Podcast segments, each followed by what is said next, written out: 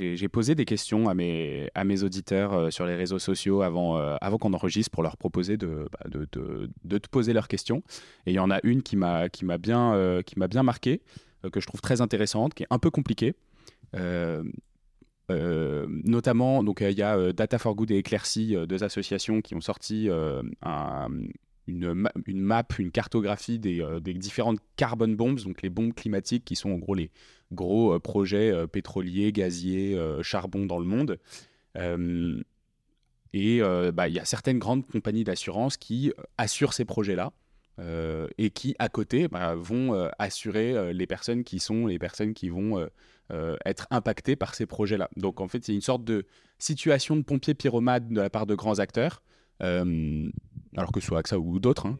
mais comment est-ce qu'on fait à un niveau de, l'entreprise pour gérer cette situation où on assure à la fois euh, le créateur, du, le créateur euh, de, du dommage climatique et la personne qui en souffre?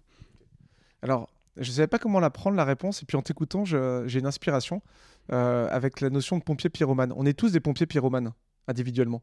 C'est-à-dire qu'on est tous désalignés. C'est-à-dire que je pense on n'a pas, tous, pas tous le même impact qu'une multinationale. Mais je vais y revenir, mais juste pour expliquer que le désalignement, euh, notre enjeu, c'est d'arriver à vivre avec à, différents niveaux d'échelle. Mm. Mais ça reste en fait.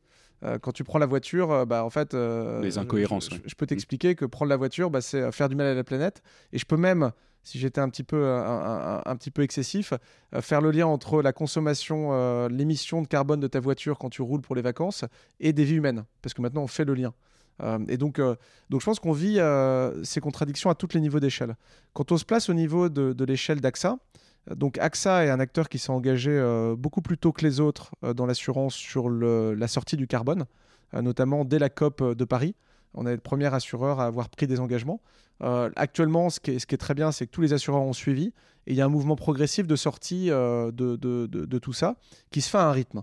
Alors on peut considérer que le rythme n'est pas assez rapide, et ça c'est le rôle de tes auditeurs, et puis c'est le rôle aussi des, des, sociétés civiles, hein, de nous pousser à aller plus vite, mais on ne peut pas dire qu'on bouge pas. on bouge, on bouge. Et après, la question, c'est quelle est la cohérence au niveau global à avoir AXA Climate d'un côté et des engagements, en effet, euh, autour de certains projets.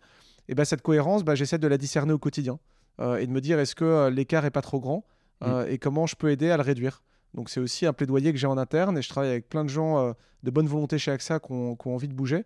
Et on essaye justement de dire et de pousser à aller le plus vite possible pour rétablir une cohérence. Mais n'oublions pas, encore une fois, que des assureurs comme AXA sont systémiques euh, sont, globalement, ils couvrent l'ensemble des activités, euh, l'ensemble des entreprises.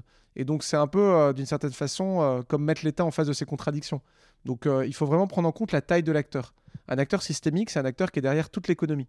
et donc, je pense qu'une des forces d'AXA, c'est pas forcément de dire je veux plus de ça ou je veux que ça, mais c'est plutôt à un moment donné de prendre l'ensemble et d'attirer l'ensemble via la prévention de la formation pour donner envie au plus grand nombre de nos entreprises mmh. d'aller dans la bonne direction. Voilà, c'est pas une start-up de garage, quoi. Je comprends que quand tu lances une activité, tu, puis, tu veux y être hyper pur et aller euh, travailler avec les gens que tu veux. À un moment donné, AXA, bah, c'est euh, ça a une centaine d'années et ça a toujours été derrière toute l'économie. Donc qu'est-ce qu'on fait de ça? Bah, Moi, je pense que euh, c'est super et que la force de ça, c'est d'arriver à, avoir d'arriver à motiver un maximum de personnes pas convaincues d'aller dans, la bonne direction. Voilà, mm. pour moi, c'est ce qui fait que je suis très content d'être chez AXA et que je reste chez AXA, évidemment. Et euh, tu me disais tout à l'heure que bah, sur la partie particulière, vous avez plutôt un rôle de suiveur que de leader parce que vous n'avez pas les moyens donc, de, transformer le système à ce niveau-là. Euh, quand tu me dis que là, vous êtes un acteur systémique euh, qui a, la possibilité ou qui, travaille sur tous les sujets, à tous les niveaux dans le monde entier, bah, j'ai eu l'occasion de rencontrer la, direction RSE de la BNP il y a, il y a quoi, deux mois. Et on discutait aussi de ces sujets-là parce qu'on parlait des, des, bombes climatiques et notamment du financement de, par la BNP de, Total sur un certain nombre de sujets. Et, euh, et en fait, eux, leur réponse, c'était on est obligé de continuer à financer ça parce qu'on ne peut pas s'en passer tout de suite. Euh, et donc, tu veux dire économiquement pour la BNP et, que, Non, pas pour, la, pas pour la BNP, pour le monde. Aujourd'hui, par exemple, on a besoin d'avoir euh, plus de pétrole pour pouvoir avancer sur euh, la construction de panneaux photovoltaïques, par exemple. Et donc que c'était quelque chose qui était transitoire, mais que c'était nécessaire. En revanche, qu'il y avait quand même un rôle de... Bah, mettre pression sur Total. et donc c'est là où, en fait, je suis pas forcément hyper aligné sur le rôle de suiveur leader, parce qu'en fait, même en étant un acteur caché, un acteur de, un peu de, coulisses, vous avez quand même la possibilité d'avoir une influence majeure sur les, donc tu le disais, sur les, les entreprises que vous accompagnez et sur ce euh, comment les former pour transformer leur modèle. Alors à fond, moi j'ai pas un comportement de suiveur, donc je pense que j'aurais pas lancé et travaillé jour et nuit avec sa depuis 5 ans si c'était juste pour suivre. Donc euh, je pense qu'on est plus suiveur sur les particuliers, euh, en tout cas plus en concertation. Sur les entreprises, je te l'ai dit, on a beaucoup plus de latitude.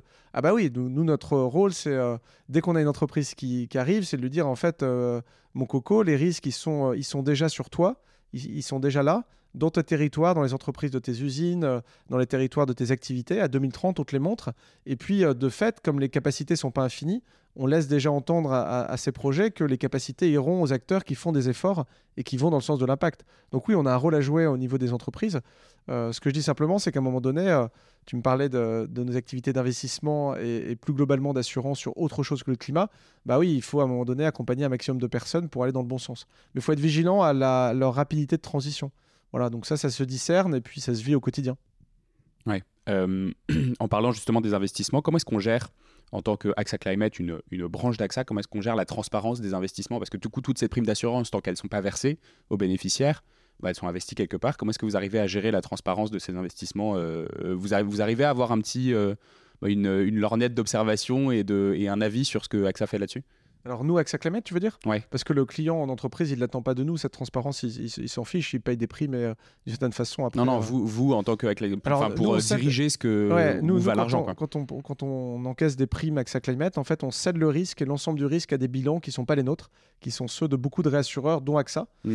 et donc on est vigilant, en effet, après, à la façon dont ils vont gérer l'actif de leur bilan, c'est-à-dire l'investissement. Et donc après, on est hyper vigilant à l'effort qu'ils mettent sur les énergies renouvelables, euh, l'effort qu'ils mettent sur euh, les secteurs de transition. Euh, et donc là, oui, mais comme on n'encaisse pas non plus, on n'est pas un, très grand assureur AXA Climate, on n'a pas de levier spécifique pour pousser des, acteurs à changer leurs investissements. Okay, Alors, c'est pas là où se fait notre valeur d'une certaine manière en termes d'influence. D'accord. c'est quoi alors vos, si c'est